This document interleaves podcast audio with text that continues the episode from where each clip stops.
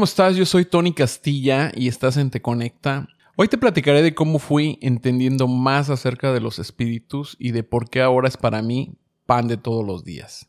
Antes que todo, no quiero que pienses que esto es un relato paranormal, al contrario, es totalmente informativo y a la vez puedas entenderlo como yo ahora lo entiendo. Como sabes, yo tengo un diplomado como instructor y terapeuta de péndulo hebreo. Y en esta terapia elaboramos la energía desde los chakras, la raíz energética donde se pueden presentar problemas o bloqueos energéticos y energías muy bajas. Bueno, la realidad es que yo no estudié esto para toparme con espíritus. Yo lo hice desde mi conocimiento del Cábala y desde la conciencia del poder que tienen las letras hebreas para sanar y limpiar nuestro campo energético. Entonces, ¿dónde inicia todo? Bueno, durante el tiempo de mis terapias de biomagnetismo me topé con muchas situaciones raras, como cuando llegaba alguien y venía a terapia, y su cuerpo lo que necesitaba era laborar en sus emociones. Y entonces para mí eso era increíble, ya que veía cómo mucha gente soltaba o liberaba la fuerza de esas emociones. Pero hubo también que no liberaba en su totalidad esa energía porque me decían, Tony, quisiera liberar esto que siento, pero mi abuelo no me deja hacerlo. Él aquí está y dice que no. Muchos otros sentían que al momento de la terapia algo se aferraba a ellos y no los dejaba mover. Y empezaron a llegar gente que tenía ciertos dones como la capacidad de poder ver, sentir y escuchar diferentes entidades. Y de ahí surgían las especulaciones si la persona tenía esos dones o no. Muchos de ellos eran niños que ya vienen con ese chip integrado, o como diría, más despiertos. Pero otros no se les notaba que fuera un don, sino más bien como que pues no eran ellos. ¿Me explico? Claro, son elementos que hay que saber. Creo que para la mayoría entendemos el concepto que somos un cuerpo, o sea, materia, y un espíritu, energía.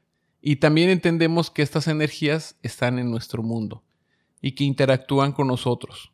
Y esto hace un impacto tremendo, muchísimo más de lo que pensamos. Pero ¿qué pasa cuando esas entidades están en nuestro cuerpo? Y no es hablar como las posesiones de las películas de terror. Me refiero a que más del 80% de las personas llevan espíritus extra en el cuerpo. Y obviamente no tienen idea de eso, hasta que notan cosas raras en ellos o en su entorno. Hay cambios. Mi labor desde que empecé en Holístico es mejor es buscar en lo más que pudiera ayudar a las personas en verlas exitosas con cambios extraordinarios empezando desde la salud y después a nivel profesional. Todo laborando energéticamente. Pero al encontrarme con esto, era evidente que era un tema que tenía que poner atención y a su vez resolverlo. Entonces me di cuenta que tenemos acceso a ellos desde el subconsciente, o sea, que tenemos acceso al mundo de los espíritus. ¿Qué es un espíritu? Cuando morimos, nuestro espíritu sale del cuerpo, y ambos se dirigen a trascender cada uno de la forma que le toca. Entonces ese espíritu no es otra cosa que una energía. En nuestras sociedades ancestrales era muy común, pero llega la iglesia y decide acabar con ese tema con las personas que tenían esa capacidad de gestionar con estas entidades.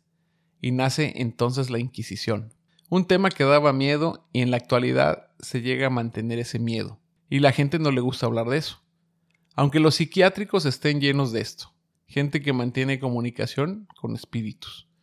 Pero entonces el Papa León XIII es poseído, y a partir de ese momento pidió que buscaran el libro que podía ayudarle a salir de esto, y de ahí nació el exorcismo, que no es otra cosa que sacar esos espíritus del cuerpo.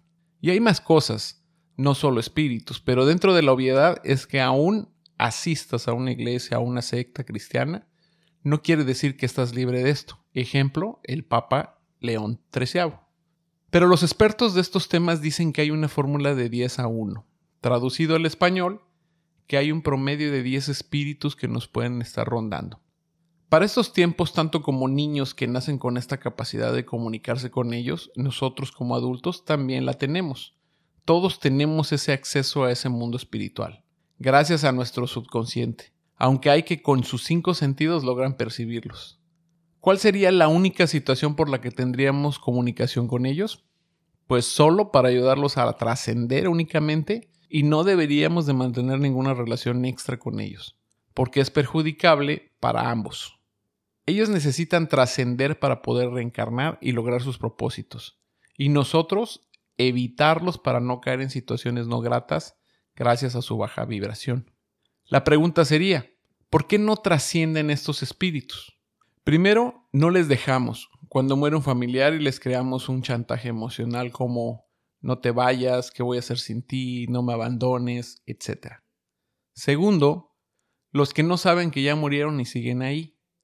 Tercero, miedo o culpa. Miedo por la idea del juicio final, invento europeo implantado al continente americano gracias a la Iglesia, y de la Iglesia se deriva la culpa, el pecado y más. Cuarto, apego a cosas terrenales. Ejemplo, que se me hace interesante y que el caso más raro, un espíritu celoso que no había soltado a la esposa y ella sin poder conseguir a alguien porque él los espantaba. ¿Pueden creer eso? Y no se diga por maldiciones o magia negra, razones que te limitan, bloquean o enferman. La mayoría de los espíritus no son malos. Recuerda, son personas que están atoradas en ese plano y muchos mantienen su carácter. Unos están desorientados, otros están con miedo, otros siguen intentando proteger a sus amados y quizás sus propiedades. Y muy pocos están buscando venganza por quizás el motivo en el cual murieron. Muchos están buscando ayuda de alguien, alguien de nosotros. Pero Tony, si hay espíritus peligrosos, bueno, hablaré de dentro y afuera del cuerpo. Empecemos por dentro. Pueden afectarte a nivel físico, emocional, mental y llegar a tomar el control de nuestros actos, como intentos de suicidio. Podemos encontrar patologías que los médicos no encuentran la solución, porque la causa nunca la encuentran, y al contrario, enferman mucho más. Hay casos que al sacar esos espíritus los síntomas empiezan a desaparecer. Hay veces que hay personas con diferentes patologías y los médicos no entienden cómo se logró eso. Y la respuesta es que si hay cinco espíritus en tu cuerpo que murieron de diferentes patologías, son las mismas que se te presentan de una forma rara. Aquí es importante hacer un paréntesis para que entiendas el contexto de lo que dije antes. En la actualidad se han dado cuenta que personas que reciben un trasplante de un órgano Resulta que el trasplantado empieza a tener deseos de cosas que no deseaba antes, como tacos de pastor o de cerveza. Y antes era vegano y no tomaba, pero el que le donó el órgano sí le gustaban los taquitos y la cerveza. Esto nos dice que sí hay memorias en cada uno de nuestros órganos y que esa energía solo se transforma o se focaliza en su nuevo entorno. Pero retomando la síntesis, en estos casos sí son peligrosos y de afuera te llegan a bloquear o amplifican estados diferentes que estés viviendo, como una mala racha de diferentes cosas. Tony, ¿quién puede ser víctima de un espíritu? La respuesta, todos. Pero si estás en un estado depresivo, con una exageración de estrés, estados de shock, mucho alcohol y drogas, y donde más vas a encontrarlos es en iglesias, sectas, cementerios, hospitales, también al invocarlos con temas de tarot, música de rituales, constelaciones y diferentes rituales. Si se les llama, siempre vienen. Y como algo general, cuando bajas tu vibración o estás perdiendo la conciencia, como con la anestesia del quirófano o con viajes astrales.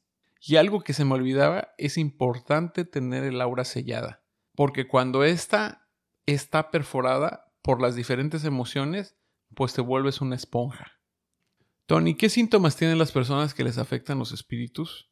Pues altibajos emocionales, un sub y baja, o sea, una inestabilidad emocional, ansiedad, apatía, depresión continua, cansancio continuo, pesadez, dolores de cabeza, molestias en hígado riñones, temores injustificados, respuestas violentas, enfermedades que no remiten, enfermedades de difícil diagnóstico, insomnio, ruidos, voces, presencias, obligación de hacer cosas raras, esquizofrenia y trastorno bipolar.